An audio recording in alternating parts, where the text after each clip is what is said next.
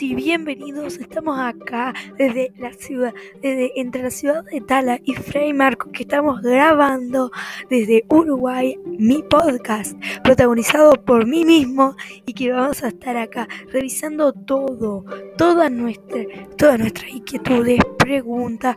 Vamos a responder las preguntas, realizar preguntas, cuestionar todo lo que podamos, entrevistas, todo lo que tengamos a la mano, lo vamos, lo vamos a realizar. Y ahora comencemos.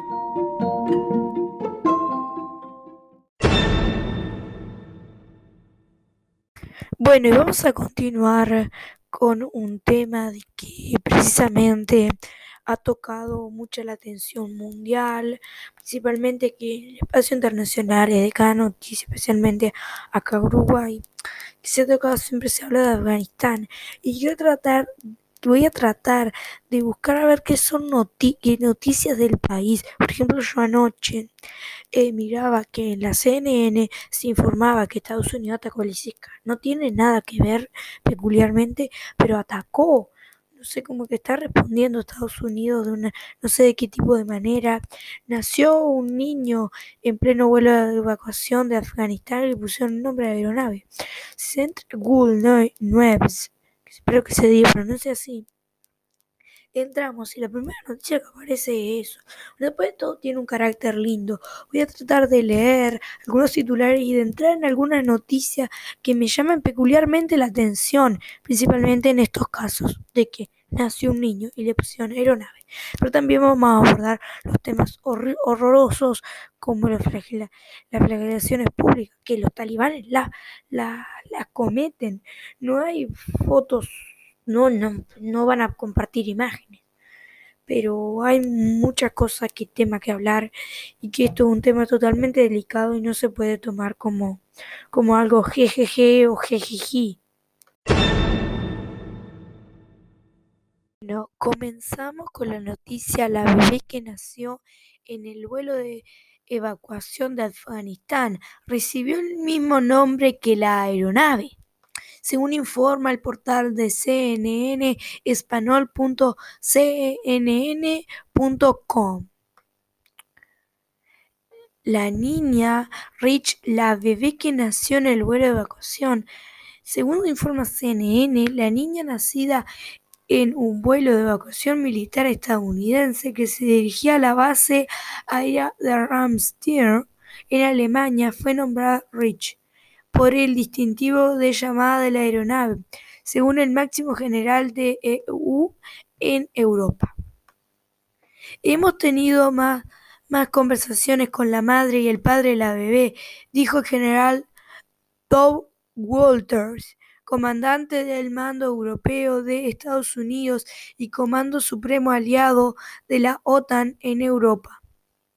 Con una reunión informativa con periodistas en el Pentágono, llamaron a la niña Rich y lo hicieron porque el distintivo de la llamada del avión C-17 que lo llevó a Qatar a Ramstein era Rich.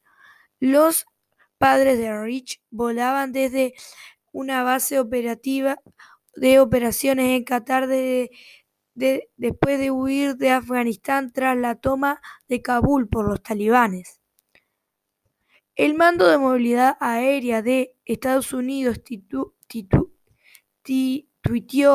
los detalles del parto el domingo decidieron que la madre había entrado en el trabajo de parto y comenzó a tener complicaciones antes de que el vuelo aterrizara. El comandante de la aeronave decidió descender en la altitud para aumentar la presión del aire en la aeronave, lo que ayudó a estabilizar y salvar la vida de la madre, decía el tuit de la cuenta oficial del Mando de Movilidad Aérea de Estados Unidos. Señaló que, que el personal médico del 68 eh, perillas, así le digo yo, no sé, 68 con el símbolo de grados.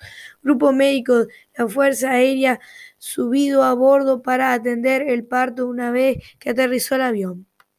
Al aterrizarlo a los aviadores del 68 grado MDG subieron a bordo y dieron a, a luz a la niña en el compartimiento de carga de la aeronave, decía otro tuit de la cuenta. Rich y su madre fueron trasladadas a un centro médico cercano, donde el mando de movilidad aérea informó que se encontraba en buen estado de salud. Como bien pueden imaginar, siendo que un piloto de combate de la Fuerza Aérea, es mi sueño ver a esa joven niña llamada Rich crecer y ser una ciudadana estadounidense y volar casas de la Fuerza de los Estados Unidos en nuestra Fuerza Aérea, bromeó Woods. En declaraciones a CNN el lunes, la enfermera que atendió el parto de Rich dijo que esperaba lo peor con la esperanza de lo mejor. Cuando evalúe a la paciente habíamos pasado el punto de no retorno. Esa iba a nacer antes de que pudiéramos trasladarla a un centro, declaró la capitana del ejército de Estados Unidos, Erin Brimmer, enfermera titulada en el centro médico de Lancaster. No se entiende la palabra. El, preguntarle, al preguntarle cuánto se dio cuenta de que las cosas iban a ir bien para la bebé y la madre y Brimmer dijo, cuando la bebé salió gritando y pudimos ponerla directamente sobre el pecho de la madre y conseguir que le diera pecho enseguida, me dije, vale, vale, estamos bien aquí. El piloto anunció por error que la bebé era un niño y Berman dijo que la corrigió, quizás es una niña, dijo entonces el piloto. El Pentágono anunció hoy próximamente 80.000 personas han abandonado Afganistán desde que comenzó la evacuación, pero otras miles siguen intentando salir del país antes que finalice la retirada programada de las tropas la próxima semana.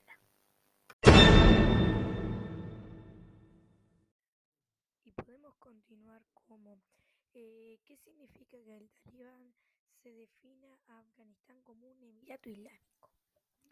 Bueno, según informa la BBC Mundo, Afganistán cambió radicalmente en los últimos días, y ya lo sabemos, y que él asimismo se define como un mismo emirato. Sorprendentemente se define como uno de los... Sí, no voy a leer esta parte que fue la caída de Kabul y que piensa también que la República, la República de Afganistán quedó perdida. Y si no interviene otro país como Rusia, China o Estados Unidos, así para que se desliguen los, afganos de los talibanes pierdan, no queda otra, Ulises Uno de esos tiene que, tiene que haber lío, porque si no, tiene que haber alguna guerra, porque si no, acá no pasa. El nuevo régimen ha encontrado la constitución, ya que ya que declaró las protestas de la ciudad, ya que como que han reprimido mucho las protestas, y que un emirato, vamos a pasar directamente a leer esto, qué es un emirato y qué significa. Este tipo de estados se encuentra en la zona del Golfo Pérsico, Qatar y Kuwait. Son Emiratos son Emiratos. Emiratos Árabes Unidos es como un nombre lo indica una federación de ellos, Emiratos Árabes. Son una serie de emiratos que no me acuerdo cuántos eran. Por ejemplo, Dubai es un emirato. Dubai, no me acuerdo cuál era, pero hay una serie de emiratos. Sería precisamente muy parecido al Reino Unido, sería como algo parecido, Reino de Dinamarca, tienen como una asociación de organización política parecida. Y que dice que eh, al contrario que sucede en la República, donde el presidente no ostenta el liderazgo religioso, no el emirato, el poder político y religioso va vinculado con la figura del emir. Explica con la conversación con el BBC Mundo, eh, Javier Giraldo, investigador del Centro de Estudios sobre Medio Oriente de Georgia State University. La imbricación entre el poder político y religioso son habituales en muchos países musulmanes. Thomas Burfield, antropólogo especializado en Afganistán, de la Universidad de Boston explica que los orígenes del título de emir retornan, retornan al de mir, que pasó al español como morimal, que contente como lo fiera. El título ya utilizado en algunos libros y en la vida del profeta Muhammad entre 1570 y 1632. Barfield explica que el emirato también explica diferencia respecto al califato, ya que reivindica ser Estado Islámico. Y la organización considera terrorista, considerada terrorista por Estados Unidos y la Unión Europea. El Estado Islámico decide que tiene un plan de conquistar el mundo y asegura que su califa ejerce el poder sobre todos los musulmanes, allí donde se encuentran los talibanes. Se considera una unidad política independiente de lo que comprende solo a quienes viven en el territorio de Afganistán. De hecho, explica Giraldo, el califato viene del periodo llamado cuatro califas ortodoxos, cuando el Islam estuvo regido por descendientes directos del profeta Mohammed.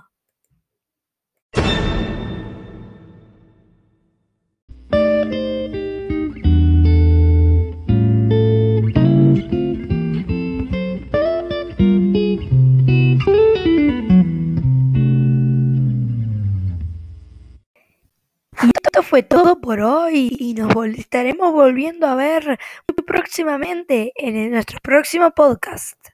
Podés seguirnos, podés, eh, podés eh, buscar mi Twitter, toribio, arroba toribio pusente, pusente toribio, arroba pusente toribio, y podéis buscar mi Instagram, fposente público. Hasta luego, muchísimas gracias por estar acompañando en este podcast. Saludos desde Uruguay.